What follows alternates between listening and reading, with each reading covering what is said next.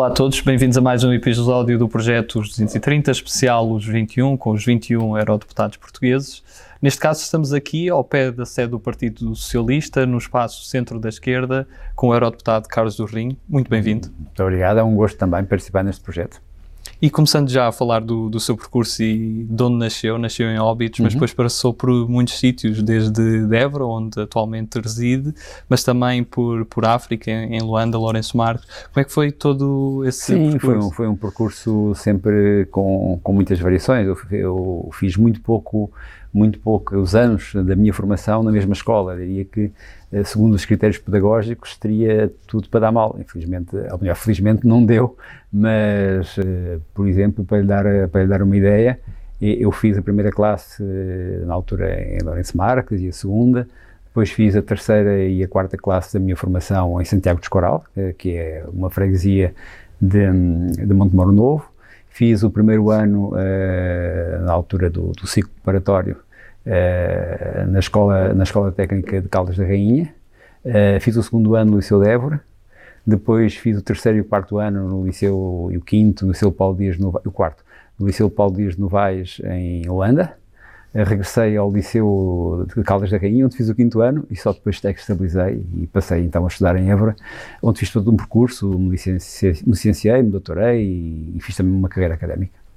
E quando se deu o 25 de Abril, estava fora, estava em Luanda, como estava é em Luanda, esse Estava em Luanda, foi aliás muito interessante, o meu pai era militar uh, e à hora do almoço, enfim, chegou a casa preocupado, uh, havia rumores de que o golpe poderia ser um golpe à direita, uh, do general Calusa da Riaga, Uh, só ao fim da tarde é que já vinha um pouco mais animado, porque os sinais eram, eram melhores e eu, de facto, uh, estava uh, a desejar que fosse uma, uma revolução democrática. E eu recordo-me que, como filho militar, havia o hábito, nós podíamos ir ver cinema ao Grafanil, que era um um quartel onde, para onde iam os, os, militares que chegavam a Angola e para, para depois partiam para os vários postos de, onde eram colocados e, e, nessa noite havia um filme do Cantiflas e eu nessa noite fui ver o Cantiflas.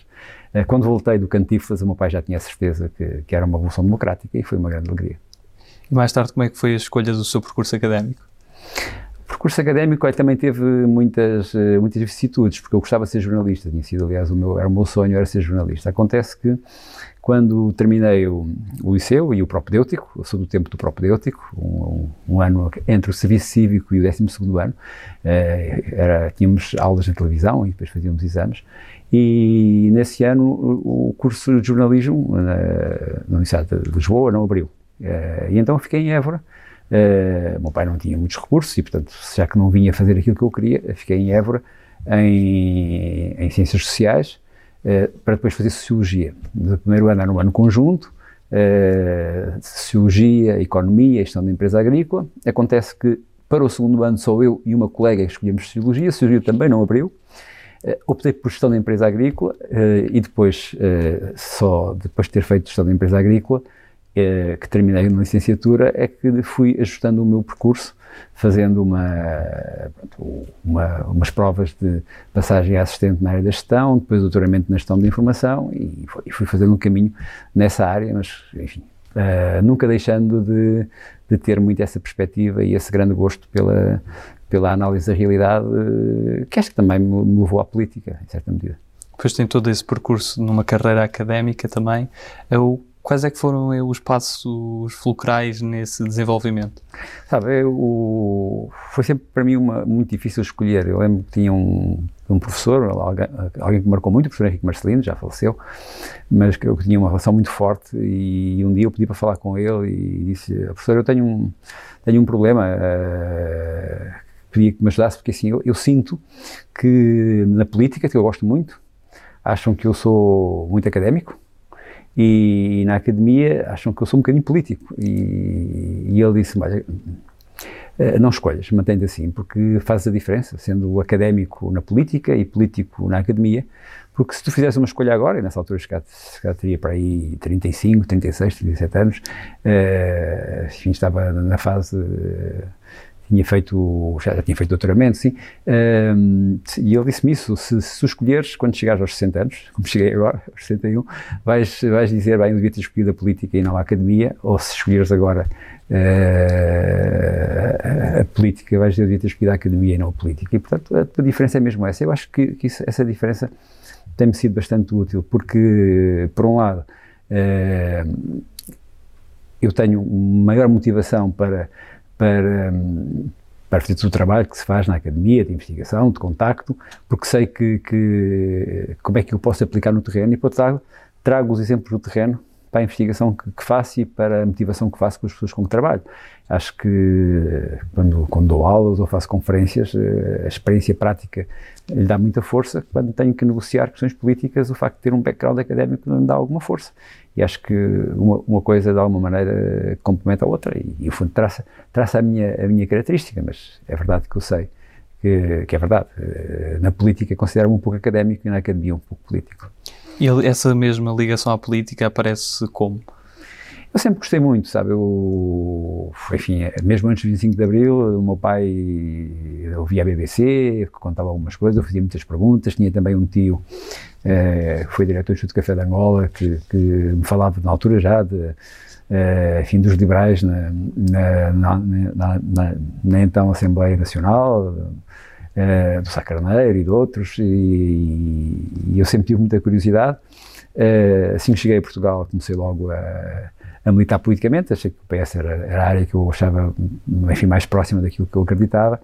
Uh, só não aderi ao PS em Óbidos logo em 75, houve um problema burocrático, eu preenchi a ficha, mas uh, depois descobri mais tarde que as fichas não tinham dado entrada. uh, formalmente só aderi em 78 em, em Évora mas sempre gostei muito de, política, mas sempre pensei, até a determinada altura da minha vida, que ia ser um, um, militante cívico da política, aliás, como fui durante muitos anos, portanto, um, um, um académico, alguém que fez a carreira académica, que fez toda a carreira académica, que eh, em 99, com 40 anos, hoje não era possível, não é mérito especial, é porque na altura havia quadros mais, mais alargados, era professor catedrático, não é? Eh, mas eh, sempre pensando que ia ter essa perspectiva de uma participação cívica e profissionalmente académico. Entretanto, surgiu uma oportunidade, em 91 fui muito desafiado para ser deputado, na altura achei que era um pouco cedo, fui na lista em segundo lugar, acabei por não ser eleito, o PS, aliás, não tinha nenhum deputado por Évora, elegemos o primeiro deputado nessa, nessas eleições, por Évora, depois de uma fase em que não, tínhamos, não tivemos nenhum deputado por Évora. Em 95 já fui eleito. E, e depois, praticamente desde 95 até hoje, eu costumo dizer, bem, quando me perguntam és académico ou político, quem é que me paga, não é? Quem é que me paga ao fim do mês? desde 95 até hoje, só durante dois anos, entre 2000 e 2002, é que não foi a política a pagar-me ao fim do mês. Portanto, sou um político que também se interessa pela academia. Até em 95 foi um académico que fez grande participação política. E como referiu, teve várias passagens pela Assembleia da República, incluindo sendo presidente do grupo parlamentar. Uhum. Qual é que foi o momento que, que marcou mais e a altura mais desafiante? Ah, não há dúvida nenhuma que não houve até hoje, eu já tive, tive a sorte de ter até hoje funções muito, muito, muito, muito desafiantes. Uh, enfim, não, uh, não quero fugir à sua pergunta. Estamos localizados na Assembleia da República, de facto, ter sido líder parlamentar do Partido Socialista foi um enorme desafio, foi é, muito estimulante, eh, que se eu recordar, quem foram os líderes parlamentares do Partido Socialista, enfim, as grandes figuras do Partido Socialista passaram por lá, não é? E, eu tenho um grande orgulho de ter sido líder num momento difícil, uh, num momento em que havia a seguir a um combate político, em que havia uma maioria de colegas meus na Assembleia que não tinham apoiado o secretário-geral. Eh, o secretário-geral era António José Seguro, a maioria dos deputados eh, não o tinham apoiado, mas eh, eu julgo que aqueles dois anos foram dois anos extraordinários, uma experiência muito, muito, muito rica. A Assembleia da República tem, em relação, por exemplo, ao Parlamento Europeu, à experiência do Parlamento Europeu, Uh, tem, tem um, um, sentido de proximidade mais forte, ou seja, uh, não só nós somos confrontados mais diretamente com os cidadãos no dia a dia, como também as nossas decisões, as nossas, aquilo que nós dizemos, aquilo que nós falamos no social. Ser líder parlamentar é estar todos os dias na comunicação social, em vários momentos, e, e aquilo que nós fazemos tem uma, um, uma relação imediata com o que vai acontecer. Ao fim de cada dia, nós temos que fazer um balanço do que é que eu fiz de bem e mal e o que é que eu fiz que favoreceu aquilo em que eu acredito e as pessoas que votaram em mim e confiaram em mim. Foi de facto uma experiência extraordinária, mas vivi ao longo da, da minha vida política outras e aquela que estou a ver agora também é muito, muito estimulante. E também teve duas experiências governativas em Secretaria de Estado, primeiro com António Guterres, depois com José Sócrates. Como é que as marcaram diferentemente essas Sim, duas também passagens? duas experiências muito. Enfim, as coisas na vida, normalmente, eu nunca fui muito de planear, nunca fui muito de fazer planos. Uh, sempre tive uma máxima que é aceitar desafios em que eu acho que, que vou ser feliz e, e, que acho que estou preparado para fazer, porque acho que nós só podemos ser felizes numa função quando gostamos daquilo que fazemos e quando temos capacidade para, para o fazer.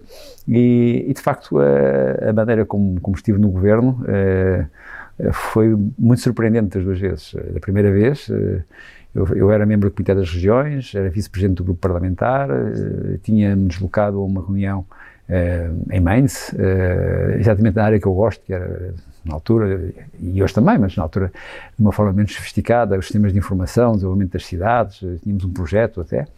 E quando regressei dessa, dessa viagem, tinha aliás um desafio de poder coordenar um, um, curso muito importante numa universidade privada portuguesa, e outros desafios, estava um, um pouco enfim, sem saber bem o que, fazer, o que fazer, e telefonei ao meu amigo e colega Nuno Severiano Teixeira, que tinha tomado posse no dia anterior como Ministro da Administração Interna, uh, para lhe dar os parabéns, dizer, olha, Nuno, desculpa lá, eu estava, não estava em Portugal, não pude ir à tua tomada de posse, e ele riu-se e disse, mas olha, mas eu estou a pensar em ir à tua porque estava mesmo para te ligar e para te desafiar para trabalhares comigo como se estado adjunto da administração interna. Eu nem pensar e tal, mas depois explicando aquilo que era o, o objetivo, designadamente ter uma, uma relação com os governos civis, com toda a maioria dos governos civis, agora não existe, acho que foi uma, um grande erro a extinção dos, dos governos civis, ter toda essa, essa malha de coordenação com, com os governos civis e também o Serviço Nacional de Proteção e Socorro, os bombeiros, da Proteção Civil, Uh, foi um desafio completamente inesperado. Se na véspera me tivessem dito que eu um dia ia ter essa função, eu,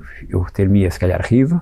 A verdade é que aqui a tive e, e, me deu muito gozo e acho que ia desempenhar com muita satisfação. E mais tarde, uh, depois de ter sido primeiro coordenador nacional da Estratégia de Lisboa, uh, que, é, que é uma fase da Estratégia de Lisboa em que um, é decidido criar esta figura em cada, em cada país um interlocutor que se relaciona com o Presidente da Comissão Europeia, que era Durão Barroso, e com, com o Primeiro-Ministro, que era José Sócrates, para aplicar eh, em cada um dos países eh, a Estratégia de Lisboa e os programas da Estratégia de Lisboa.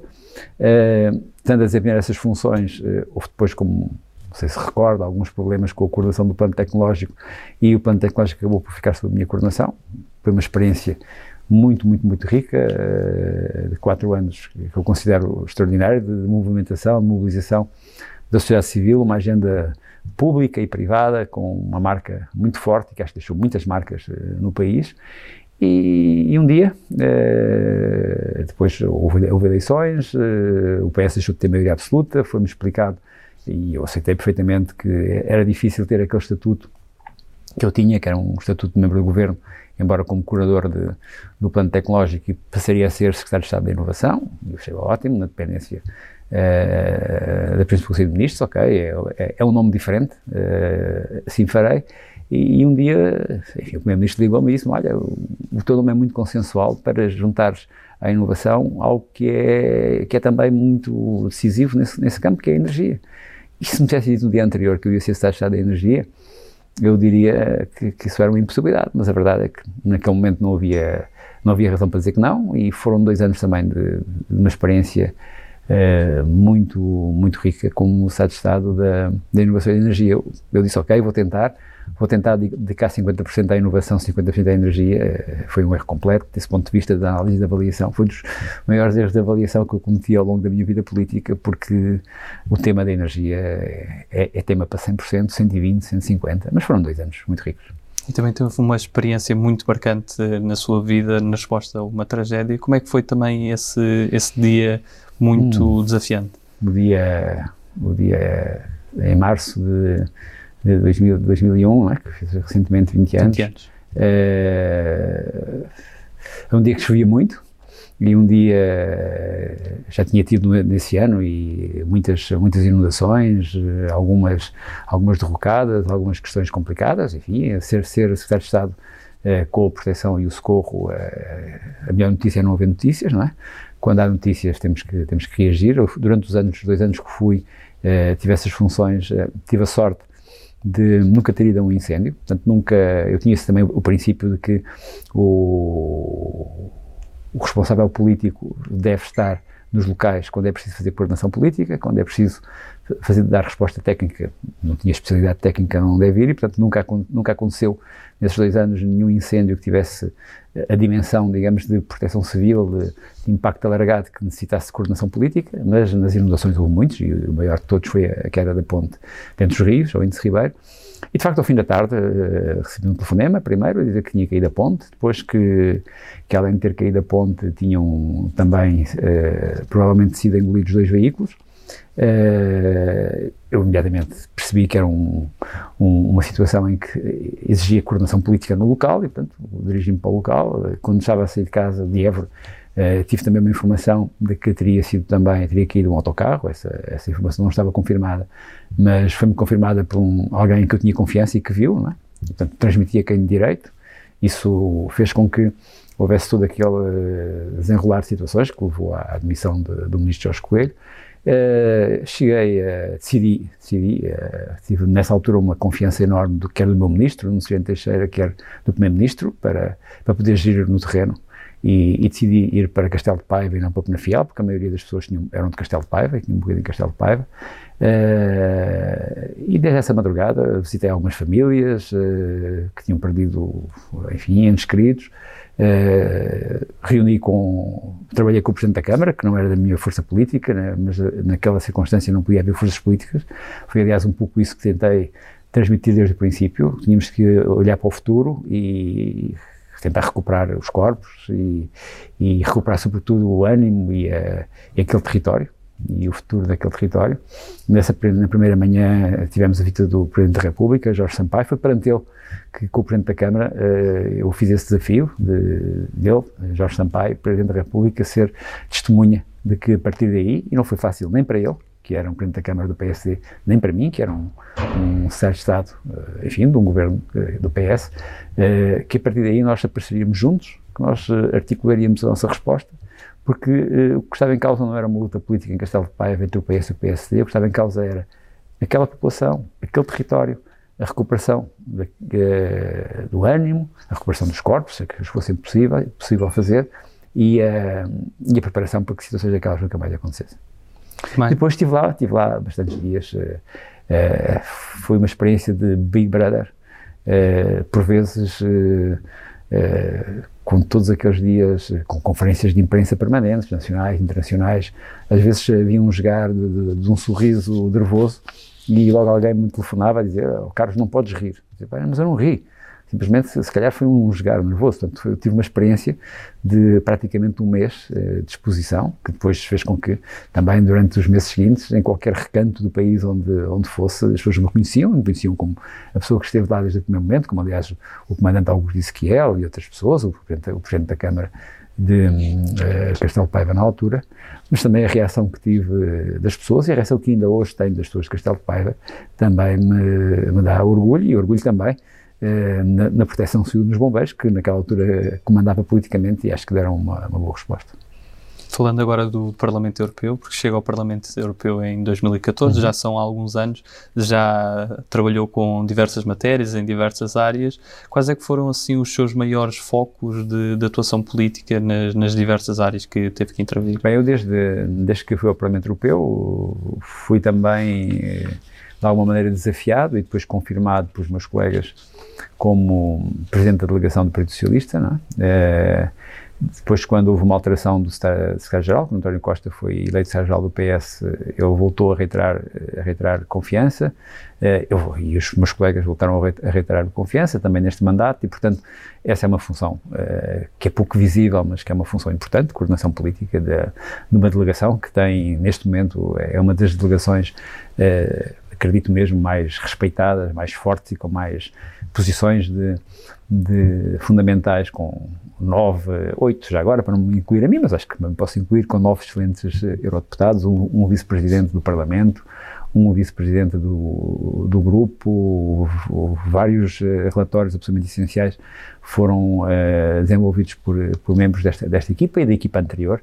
Uh, mas além dessas funções, naturalmente, uh, as áreas que, que, que, são mais naturais em mim são a área, toda a área da, do digital, toda a área do desenvolvimento digital, da digitalização e, e sobretudo, desde que fui secretário de Energia, também a área de energia. E, portanto, na, no mandato, no mandato anterior uh, estive na Comissão de Indústria, uh, uh, Investigação e Energia, onde tive muitos relatórios associados à questão digital, o Digital da Europa, o Interoperabilidade, o Wi-Fi for You, o, o, programa de, de portabilidade também de, dos conteúdos, tive muitos relatórios nessa área do digital.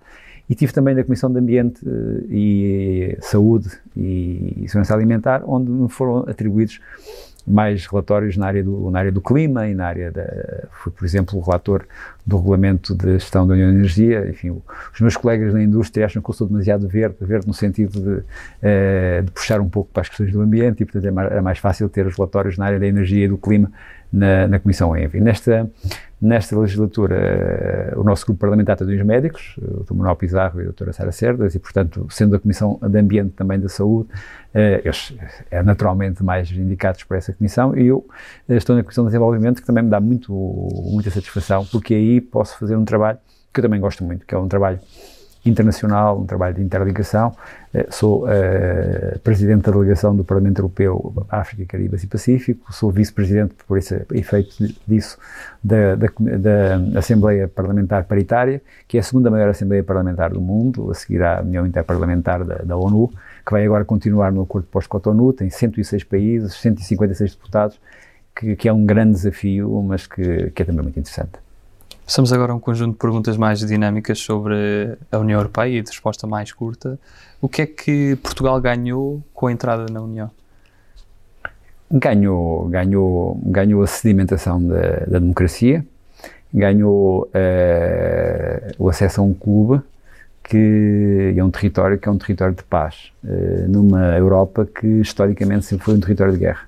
Eh, há 60 anos que não há guerra uh, no território da União Europeia, da, da Comissão da, das Comunidades Económicas Europeias, sobretudo porque se desenvolve aqui uma lógica de interdependência e, e a interdependência é, é, o segredo da paz, como o multilateralismo também é, é o segredo da paz e por isso eu me bato tanto pelo multilateralismo.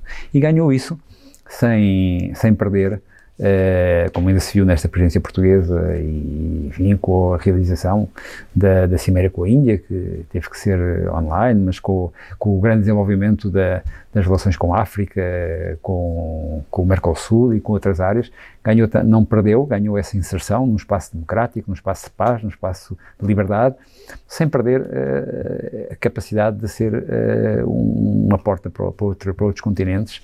E, e, é muito importante salientar, por exemplo, que uma vez saído do Reino Unido da, da União Europeia, uh, Portugal tenha com tanta lucidez assumido a ligação à Índia, por exemplo, como assumimos a ligação à América Latina, em partilha com os espanhóis, temos de facto essa, essa passamos a ter essa dupla valência de sermos profundamente inseridos num continente, num território e, e, com sentido de pertença a uma comunidade de valores, mas ao mesmo tempo estamos projetados uh, como um, um, país que faz pontes à escala global. E quem é que são os eurodeputados de, de outros Estados-membros que também reconhece alguma admiração também pela sua capacidade de trabalho, pela, pela própria inspiração que lhe trazem? Há muitos, há muitos, há muitos eurodeputados, eh, de facto, que. E, e, e, uma das questões fundamentais é que muitas vezes nós, na, no desenvolvimento do trabalho que fazemos, é evidente que estamos mais próximos dos deputados do nosso grupo político, mas em muitas circunstâncias, por vezes, e em alguns trabalhos, em algumas, em algumas áreas, nós criamos também laços muito fortes com, uh, com deputados dos grupos políticos, mas que, com quem temos muita proximidade em algumas abordagens.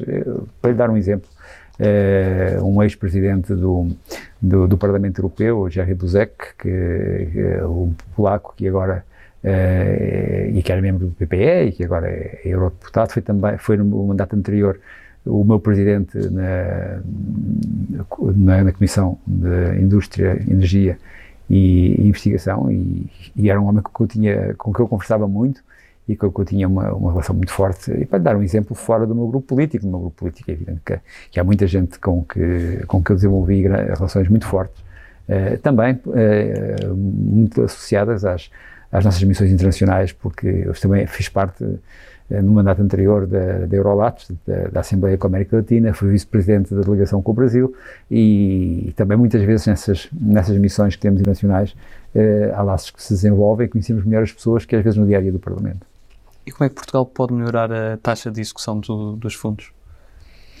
Pois, uh, nós temos de facto um problema complicado de. Um, era, fácil, era fácil dizer uh, e responder uh, desburocratizando. Eu acho que, efetivamente, uh, há, há, trabalho a fazer, uh, no sentido de, sem perder a transparência, desburocratizar os processos. Mas eu, neste momento, tenho algum receio que a própria capacidade instalada, a crise e a forma como foi gerida a crise financeira, a crise de 2010, 2011, 2012, destruiu muita da. Imagino, a rede de pequenos empreiteiros, a rede de médios empreiteiros, muitas pequenas fábricas, muitos pequenos fornecedores.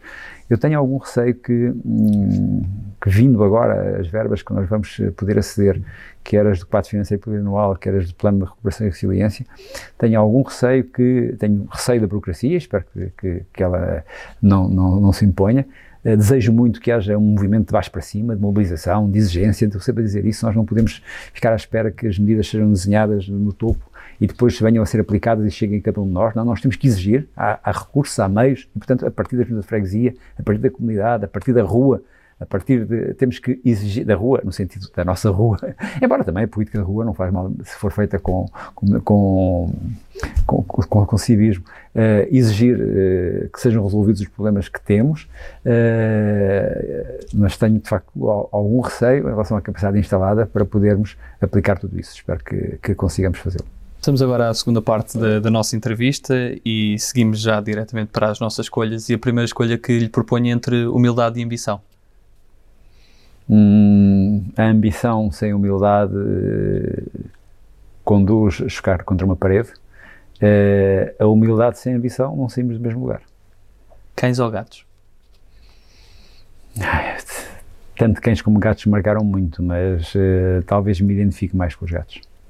António Variações ou Carlos Paião? Carlos Paião. Sonho ou realidade? Imaginação. Liberdade ou segurança? Liberdade com segurança. Ginja de Óbidos ou vinho do Porto? Ginja de Óbidos, sem dúvida nenhuma. Schumann ou Delors? Hum, talvez uh, Jacques Delors. Deixa uma marca mais profunda. Campo ou cidade? Entre o campo e a cidade.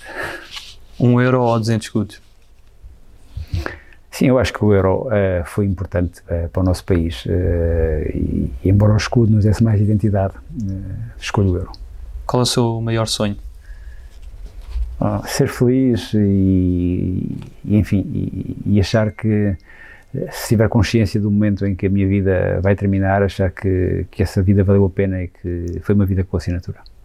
Constituição para a Europa ou Tratado de Lisboa? Eu gostava que tivesse havido uma Constituição para a Europa, mas uh, acredito que o momento disso acontecer já passou. Kennedy ou Churchill? A Kennedy. NATO ou Exército Europeu? Eu acho que são compatíveis, uh, embora eu prefira uma parceria de segurança europeia e não lhe chamar exatamente Exército para podermos estar na NATO. Poucos e rápido ou muitos e longe? poucos e rápido. Ou, ou muitos e longe.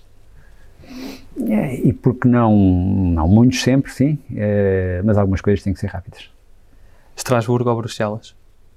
É, como cidade, se alguém me perguntar onde deve passar uns dias, sugiro Estrasburgo, onde passar uns anos, sugiro Bruxelas.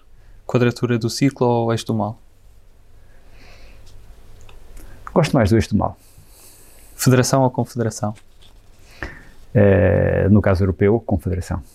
Quem é aquela figura que, que o inspira, que gostava de ter a oportunidade para convidar para almoçar, para, nomeadamente, aprender mais com essa pessoa? Eu sei que a resposta vai ser muito óbvia, mas uh, é mesmo o Papa Francisco. E qual é que seria o prato principal? Eu adoro tudo o que tenha ovos, se calhar, olha, bacalhau dourado ali à, à moda de Elvas. E qual é aquele país que nunca visitou e gostaria mesmo de visitar? Há tantos países que, que, nunca visitei e gostaria de visitar. Talvez, talvez ir ao Botão. Dizem que é o, o país mais feliz do mundo para tentar perceber a receita. E se tivesse a oportunidade de viver num, num Estado-membro da União Europeia que não Portugal, isto prescindindo de Portugal, uh, qual é que seria o Estado-membro? Que gostaria de ter essa experiência de viver? Sim, sempre ao sul, sempre ao sul, sempre com os do sul, entre a Itália, a França, a Grécia, sempre ao sul, sempre com os do sul. Tem assim alguma preferência literária, a nível de autores ou de obras? Sim, uh, eu gosto muito do, do Gordon Brown, por exemplo, do, do, daqueles, uh, daqueles um, ficcionistas que, se, que, nos, uh, que nos contam histórias, que, que nos fazem aprender e que nos fazem ler de forma diferente a realidade. Na sétima arte, alguma preferência também? Uh, não sou, enfim, gosto, gosto, gosto de ver cinema, mas uh, não vou arriscar preferências para, porque não sou claramente um cinéfilo. Em termos musicais, também tem alguma banda ou cantores preferidos? As minhas escolhas, uh, enfim, por exemplo, quando corro, ouço Shadows, é, é, a minha banda para correr, eu, e como eu procuro correr quase todos os dias, acho que aquela banda com que nós gostamos de correr é aquela que nos toca e que nos dá força para, para e talvez seja uma boa marca. E o que é que o desporto lhe traz? Uh, eu gosto, gosto muito de desporto como adepto, uh, gosto muito de desporto como praticante, joguei futebol até, enfim, enquanto podia, embora não tivesse muita habilidade, tinha muita força de vontade. Uh, joguei futebol, futebol de salão, pratiquei sempre muito desporto, corria, também corria bem, tenho uma boa batida cardíaca, hoje corro praticamente todos os dias. eu costumo, como, como adepto, o desporto traz-me a emoção, não é? A emoção e o sentido de pertença. Como praticante, é a minha forma de meditar eu, quando estou muito cansado, ou quando preciso tomar uma decisão, ou quando preciso recuperar, eh, enfim, há, quem medite, e se calhar meditar, eh, se eu soubesse meditar bem, se calhar era melhor, não sei. Mas eu, se for correr 5 km, para mim é como se meditasse. E passamos agora ao nosso conjunto de, de, palavras soltas e peço que me diga o que é que associa com algumas ou uma palavra a estas palavras que escolhi. A primeira é um conjunto de palavras, Portugal sem medo. Uhum além, além de, eu ter, de eu ter escrito um livro com, com esse título, uh, associo uh, a ideia de que uh, tudo é possível para um país como Portugal. Twitter. É a rede que me é mais útil, na qual tenho muitos seguidores, mas sobretudo muita gente que eu sigo e que vale a pena seguir. Cabo Delgado. Um, uma enorme tristeza por perceber o que está a acontecer e por não ser fácil uh, perceber como é que se resolve. Soberania europeia? É algo que, que eu julgo que se deve reforçar uh, sem pôr em causa uh, as soberanias nacionais, ou seja, é uma soberania partilhada e a relevância da União Europeia no mundo é boa para o mundo sem nenhum sentido de, de eurocentrismo. Impulso europeu? Impulso europeu é, é, o que nós precisamos e eu acho que a resposta que foi dada à pandemia tem condições para ser a base desse impulso. Descarbonização. É vida. Erasmus. É o melhor, é o mais eh, produtivo e eficaz eh, programa europeu. Bati-me mesmo no meu grupo para que ele fosse quase triplicado e se pudesse ser quadriplicado, bater-me também. Eu não fiz o Erasmus, fiz na altura um programa que era anterior a esse, tinha uma lógica bem diferente, que era o Comet. Sei como me marcou ter feito essa, ter tido essa experiência e acho que quando nós olhamos para aquilo que pensam e aquilo que, como agem a geração Erasmus, percebemos que todos os jovens europeus, eh, estudantes ou não, deviam poder fazer um Erasmus. E fez em que país? Não, nessa altura o Comet não era bem o Erasmus, portanto eu fiz foi Interrail e o Interrail foi o meu Erasmus, mas uh, e aí foi, percorri praticamente todos os países da Europa no Interrail, que também recomendo uh, e sempre recomendei, mas o Comet foi, eh, foi um projeto de intercâmbio que, que fiz em França e em Montpellier e que me marcou muito. Saudade. Saudade, saudade é, é a definição uh, daquilo que faz de nós um povo que não é igual a nenhum outro. Brexit? algo que sempre acreditei que, que, não poderia acontecer, mas que, uma vez tendo acontecido, uh, respeito e, e, e, desejo que a União Europeia saiba adaptar e que o, o Reino Unido, enfim, prossiga o seu caminho em articulação e, e, do, lado, e do lado certo da história. Smart Cities. Eu acho que aquilo que não for smart eh, não tem grandes oportunidades, mas eh, eu acredito que nós temos que pensar mais em, territórios smart e com a pandemia eh, a tendência poderá ser, uma das tendências, que as pessoas possam viver na cidade sem estar propriamente aglomeradas na cidade. E podemos criar cidades, cidade onde nós estamos, e acho que podemos ter a cidade onde nós estamos e o campo onde nós, onde nós estamos, uh, trabalhando a partir de, enfim, de um local onde podemos, podemos estar uh, ligados à função que temos. Fazer acontecer. É o meu, é o meu, como eu ia dizer, é a minha, a minha marca, é, é também é o, o, nome do meu blog, o nome da, da, minha conta e aquilo que eu acho que é, que é fundamental. Porque hum, muitas vezes eh, há gente que pensa muito bem, eh, que é, que é extraordinária a pensar, há gente que é, que é extraordinária a executar, mas eh, aquilo que é de facto faz a diferença é quando nós imaginamos, construímos e aplicamos e vimos o resultado e aprendemos e quando corre bem, corre bem, quando corre mal aprendemos para correr bem no momento seguinte. Fazer acontecer é, é de facto a, a, minha marca. Mercado digital. Olha, uh, além de ser um grande desafio, sou agora relator uh, do Digital uh, Markets Act, ou seja, do regulamento dos mercados digitais, e é uma enorme oportunidade para conseguirmos fazer com que no digital, os valores e os princípios que presidiam aos mercados analógicos estejam também presentes.